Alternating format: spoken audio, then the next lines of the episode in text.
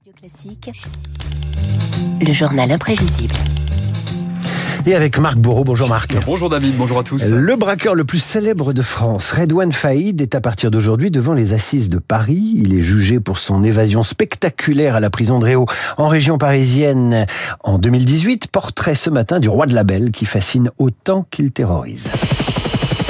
Et lorsque l'on évoque le nom de Redouane Faïd, David, on pense instantanément hélicoptère. 1er juillet 2018, le fugitif s'offre une évasion de première classe et sans un coup de feu. Un peu avant 11h30 ce matin, un hélicoptère détourné à Logne se pose dans la cour d'honneur de la prison de Réau, une zone dépourvue de filins antiaériens. L'opération, en partie filmée par un détenu, a duré 10 minutes, tout au plus.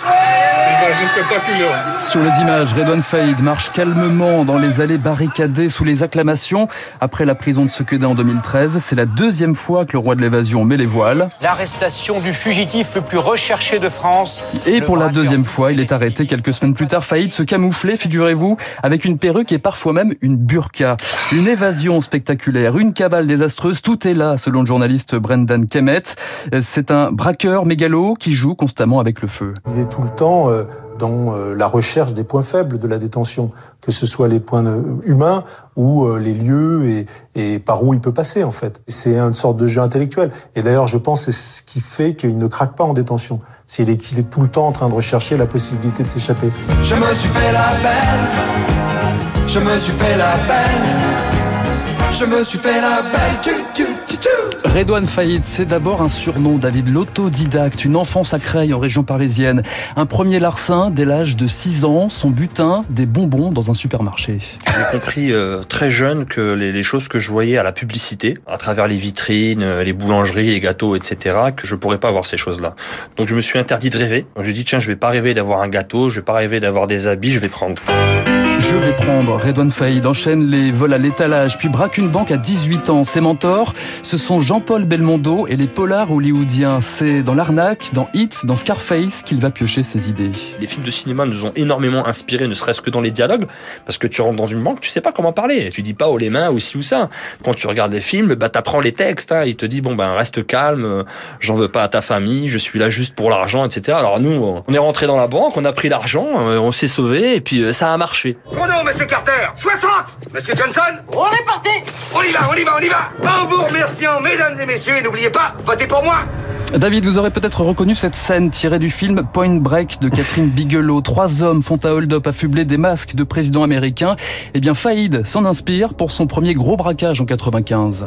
Faïd, lui, porte un masque de Raymond Barre et ses complices ont le visage de Mitterrand, Chirac ou Giscard. Puis il s'attaque à Ah, son... le masque de Raymond Barre. Incroyable le masque de Raymond Barre. Puis il s'attaque à son premier fourgon blindé à Villepinte, plus de 400 000 euros de butin, première condamnation et première démonstration de son pouvoir de manipulation au tribunal. Faïd joue la séduction, souvenir déroutant de l'une de ses victimes. C'est lui qui m'a braqué, mais c'est pas un méchant. C'est quelqu'un avec qui j'aurais bien voulu aller boire un coup, euh, limite euh, copain copain, quoi, se faire la bise. Euh, c'est quelqu'un de sympathique, quoi. C'est pas quelqu'un à qui on a envie de faire du mal, quoi. Je me voyais déjà en haut de l'affiche, en dix fois plus gros que n'importe qui, mon nom s'étalait.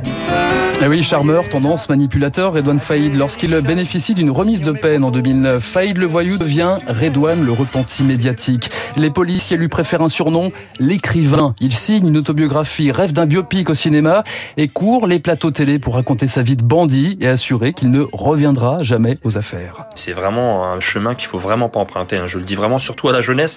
J'en retire que de l'échec, que de la bêtise. La délinquance, c'est que de la galère.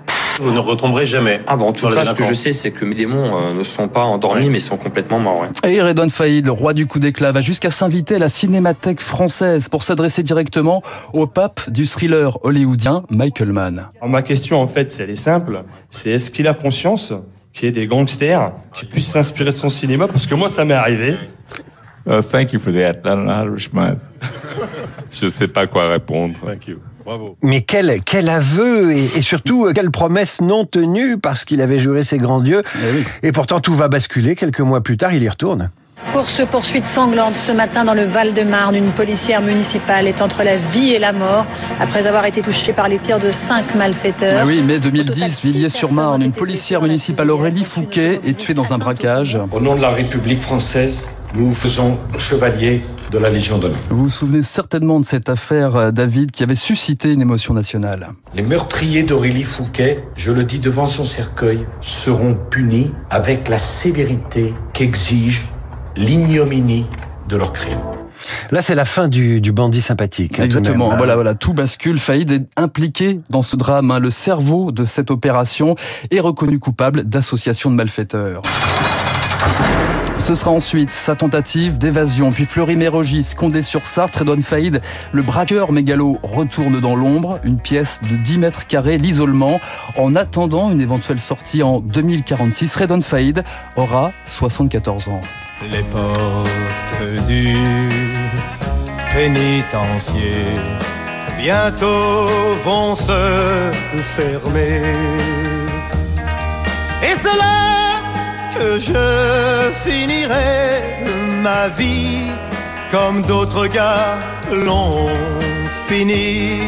Marc Bourreau, vous êtes en liberté conditionnelle jusqu'à demain. J'ai eu chaud. 8h oui. moins quart. hein. On vous serai met là. pas de bracelet électronique Mhm. parce qu'on veut que vous reveniez quand même. Chaque jour, le journal imprévisible, ces photos sonores de Marc Bourreau, c'est à 8h moins quart. Tout de suite, c'est l'heure des tartines avec David.